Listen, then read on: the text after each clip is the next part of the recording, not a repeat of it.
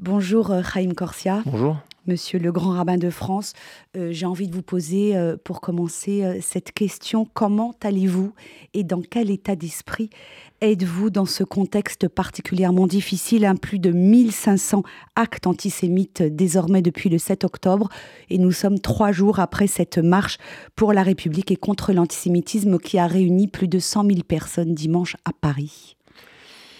À mon avis d'ailleurs bien plus de personnes. 105 000 selon la préfecture de police à Paris.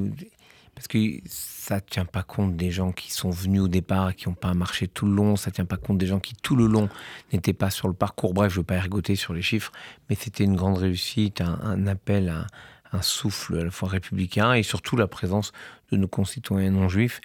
Euh, dont on attendait quand même un geste. Maintenant, je, je, veux pas, moi, je, déteste les polémiques, mais euh, quand j'entends les uns ou les autres commencer à demander où sont les actes antisémites, vous dites 1500. Le problème, c'est que c'est pas 1500.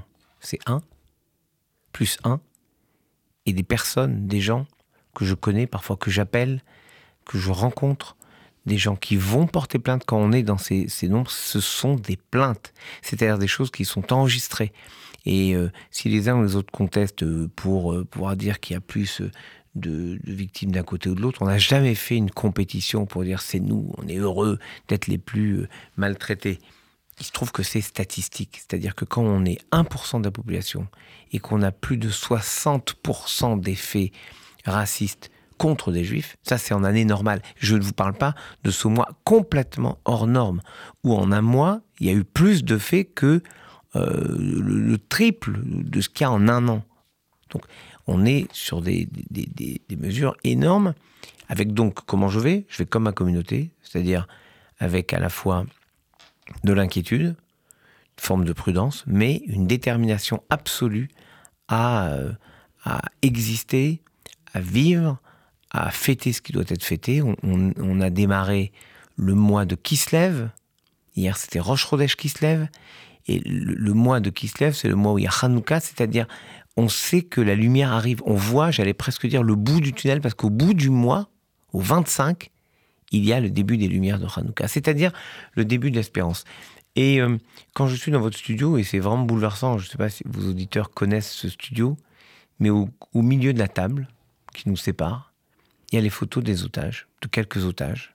Et encore, vous n'avez pas mis la plus terrifiante, celle d'un petit bébé. Il y a, il y a une petite de 3 ans. Ah, la petite, il moi, c'est moi, c'est le visage de Kfir, 9 mois, donc maintenant 10 mois. Il est là, euh, Kfir. Ah voilà, au centre. Mais j'avais vu une autre photo de lui à Neuilly. Je suis arrivé dimanche dernier à Neuilly pour euh, participer à, ce que la mairie de Neuilly avait organisé, savoir un, rappel des, des, otages et notre engagement à, à dire non, on n'accepte pas d'oublier ces otages. je suis arrivé et puis je suis tombé face à face. Il y avait des personnes qui portaient les portraits des otages. Je suis arrivé face à face avec le portrait de, du petit Kfir. Ça m'a glacé. Je suis resté avec la foule. Je suis resté avec les gens qui étaient sur la, l'esplanade de la mairie. Cette mairie qui est pour moi toujours un symbole de joie. Je vais en mairie quand il y a des mariages. Et là, elle devenait un, symbole à la fois de tristesse, mais en même temps d'espérance. Et euh, je pense qu'il faut qu'on soit capable d'être sur cette ligne qui a été toujours la ligne du judaïsme revenons aux invariants de ce qu'est le judaïsme. C'est une, religion qui, porte en elle l'espérance, qui porte en elle la confiance en Dieu, qui porte en elle la résilience, la capacité d'aller toujours de l'avant, de regarder toujours devant. Je suis maintenant le 2 qui se lève, mais moi je regarde déjà le 25. Le temps où on va allumer les bougies jour après jour en augmentant, en allant toujours de l'avant.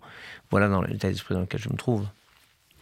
Euh, vous, vous incitiez tout à l'heure sur euh, ce chiffre 1500 euh, actes antisémites, plus de 1500 à présent. Ce Sans oublier de rappeler, pardon. Derrière, ce sont, ce sont des, victimes et certains, aujourd'hui, au-delà de remettre en cause la réalité des massacres qui ont été commis en Israël par le Hamas, commencent à douter également de la réalité de ces actes antisémites. Vous disiez tout à l'heure que des gens vous ont appelé, des fidèles, pour vous raconter. Décrivez-nous un peu ces actes antisémites dont sont victimes les Français juifs. C'est le, la personne, euh, le rabbin qui est avec un, jeune qui donne un coup de pied euh, dans le dos, c'est des personnes qui voient leur maison taguée, des personnes qui voient leur maison arrachée. Et pourtant, il faut garder les mezouzotes, il faut garder la kippa dans la rue. Si on porte la kippa dans la rue. Il faut garder la kippa dans la rue. On n'est pas dans le piquoir nefesh, monsieur le grand rabbin. Non, parce la préservation de la vie avant tout. en effet, ça voudrait dire, d'après cette théorie, que si on va loin, c'est-à-dire ne plus exister. Non. Euh, pour ça, je vous répondrai une histoire simple. Revenons à ce qui est finalement le cœur du cœur de ce que j'essaie de porter. Le Talmud raconte, quoi en effet, je vous dis, il faudrait donc enlever la kippa, enlever la mezouza, se faire discret, se faire secret, je pose la question, hein, redevenir hein, en quelque sorte. Jamais de la vie. Voilà ce que raconte la Gemara. Il raconte qu'il y avait un poisson qui rencontre un renard. Et le renard dit au poisson, bah écoute, un peu plus haut dans le fleuve, il y a des pêcheurs, ils vont te faire beaucoup de mal. Viens avec moi, sors de l'eau et je vais te protéger.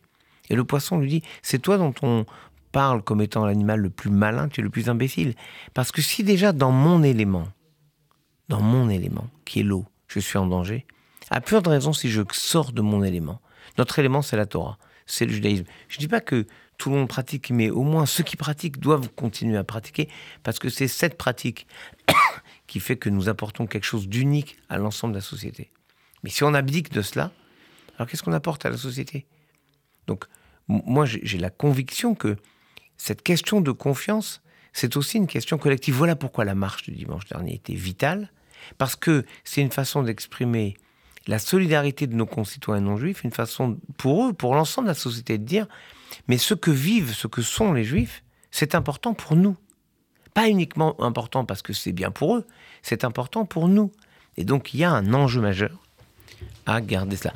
Mais j'ai pas dit qu'on doit être aveugle. Je vois bien les trahisons, je vois bien les manques, je vois bien les mensonges. Vous avez parlé de contester quand des gens n'arrivent pas à, dire que les horreurs qui se sont déroulées il y a plus d'un mois, le 7 euh, octobre, sont des horreurs absolues, que c'est au-delà du terrorisme, c'est de la barbarie. Ben, il y, a un problème de ne pas dire cela. C'est du négationnisme, hein, comme on l'a dit euh, au sujet de ce député euh, LFI qui a fait des déclarations mettant en cause justement ces massacres du Hamas depuis Tunis lorsqu'on met en doute la réalité. C'est même pas qu'il ait mis en cause ça. Il a inversé la charge en prétendant que c'était les Israéliens qui commettaient ces horreurs. Donc il faut juste, en, parlant de Sabra Chatia, ce qui montre à la fois son incurie crasse, parce que c'était les milices chrétiennes qui ont, qui ont commis les massacres de Sabra Shatila.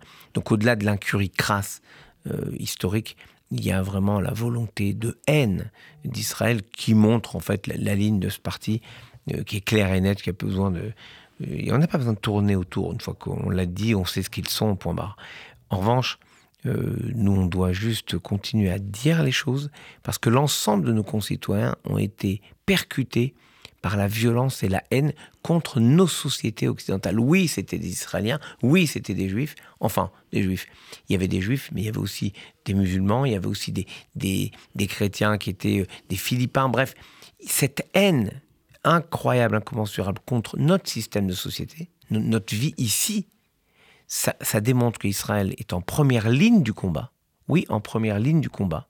Et Israël doit gagner parce que c'est l'ensemble des démocraties qui doit l'emporter. Euh, monsieur le justement, euh, est-ce que c'est cette idée que vous portez et que d'autres portent également, euh, qui dit que s'en prendre aux Juifs, c'est s'en prendre à la République? Est-ce que c'est pas cette idée finalement qui est la plus difficile à entendre pour certains de nos concitoyens français? Les représentants du culte musulman n'étaient pas présents à la marche dimanche, la marche contre l'antisémitisme. C'est une faute de leur part, de mon point de vue je, le dis très simplement, c'est une faute. Ils ont excipé du fait que c'était une marche contre l'antisémitisme, comme si on ne s'était jamais, nous, préoccupé euh, de toutes les, agressions contre quiconque. Nous sommes à la pointe, la communauté juive, nous sommes à la pointe du combat contre tous les ostracismes. Regardez par exemple qu'au mémorial de la Shoah, on pourrait dire mémorial de la Shoah, ça parle que de la Shoah, pas du tout. Il y a une exposition sur les massacres et le génocide de Rwanda. Il y a une exposition sur les génocides arméniens. Et cette façon de dire, comme l'aurait dit Edmond Flegg, je suis juif parce que partout où un homme souffre, le juif souffre avec lui. Il se trouve que la, montée incroyable des actes antisémites en France a fait réagir l'ensemble de la population. Et c'était donc une manifestation à l'appel, d'ailleurs pas l'appel des associations juives, à l'appel la présidente de l'Assemblée nationale et le président du Sénat, pour dire nous allons réaffirmer les valeurs de la République, dont la fraternité, les valeurs de la République, et nous allons lutter contre l'antisémitisme parce que c'est le cancer de la République. Parce que chaque fois que la République a été en danger, c'était un moment d'augmentation de, l'antisémitisme. L'affaire Dreyfus, c'est l'antisémitisme et c'est un moment où la, République peut vaciller. Elle vacille. Elle s'en sort finalement parce que le camp des Dreyfusards l'emporte. La République chute en 40 et ça devient la catastrophe pour les Juifs. Donc chaque fois, c'est lié. Donc en fait, on n'est pas là pour dire il n'y a que l'antisémitisme qui, qui compte. Donc l'argument des responsables musulmans, euh, c'est leur, moi je ne vais pas leur dicter leur conduite, mais euh, et d'ailleurs, ils n'ont pas forcément été suivis parce qu'il y avait des musulmans euh, dans, dans, la manifestation. Enfin, il y avait vrai peu de diversité, hein, c'est ce que les observateurs annoncent. D'accord, mais c'est vrai que c'était dommage, c'est un mot pudique encore, que il n'est pas appelé à cette manifestation qui était unitaire et je pense qu'ils en ont une responsabilité. Vous avez été reçu en compagnie des autres représentants du culte euh, lundi matin par le président Emmanuel Macron euh, à, à l'Élysée. Ce sont des, sujets euh, que vous avez abordés en présence du chef de l'État. Racontez-nous comment s'est déroulée cette rencontre. Il a d'abord fait un, une sorte de topo de la situation, comment il voit les choses. Euh, en Israël, à Gaza, comment ça peut euh, relancer euh, quelque chose de l'ordre de la, pacification. Il a réaffirmé le droit, il a même parlé de devoir d'Israël de défendre sa population et, et son existence, parce qu'il a bien conscience que l'enjeu, c'est l'existence d'Israël. Donc c'était euh, évident et il l'a dit, il l'a redit. C'était pas très évident après sa, son interview à la BBC. Il a clarifié les choses. Il a clarifié parce que, évidemment, la BBC avait, dans, ce qu'elle a, dans le compte rendu qu'elle en a fait, qu'on a fait la BBC, c'était assez malhonnête d'ailleurs, mais enfin, pardon, habituel de la BBC, qui a toujours des problèmes pour dire les choses simplement. Et d'ailleurs, ça pose la question de ce qui se passe en Angleterre, où il y a aussi une montée d'antisémitisme assez violente, où on a vu une manifestation euh, non, ce n'était pas pro-palestinien, c'était une manifestation pro-Hamas de plus de 300 000 personnes, donc euh, il faut se poser des questions sur l'Angleterre. Mais mhm. donc pour revenir à cette euh, rencontre avec le président était Macron, très importante parce que ça nous a permis de dire les choses et plutôt clairement de notre point de vue. le président nous a engagés à essayer de comprendre les points de vue divers des uns et des autres, et assez salutaire, finalement, que le président nous rappelle un devoir euh, humaniste. Et puis il a parlé d'un drame réel, qui est celui de l'enfermement de la jeunesse, et notamment d'une jeunesse dans les quartiers, qui n'a aucun moyen de connaissance des problématiques et des confrontations tectoniques du monde autre que les réseaux sociaux. Il n'y a pas de presse, il n'y a pas de télé, il n'y a pas de radio, il n'y a rien d'autre que les réseaux sociaux. Et par nature, ces réseaux sociaux enferment et donc, il n'y a pas de capacité à entendre une autre voix pour eux. Donc, il nous a engagés à aller, il a demandé au ministre de l'Intérieur d'organiser ça, à aller vers les jeunes mhm. pour euh, essayer de porter une autre voix. Euh, pour revenir à, opposition, euh, à la position des représentants de culte musulmans, hein, donc qui, n'ont pas participé à la. attendez, juste, je voudrais vous, vous, citer, euh, citer à nos auditeurs le titre d'un article du Figaro hier matin La manifestation attise les tensions entre responsables religieux. Est-ce que c'est ce que vous avez ressenti Je vous dit, c'était assez ferme. Je vous l'ai dit, c'était assez ferme. Donc, assez ferme, ça veut dire que j'ai dit ce qu'il y avait à dire, très clairement.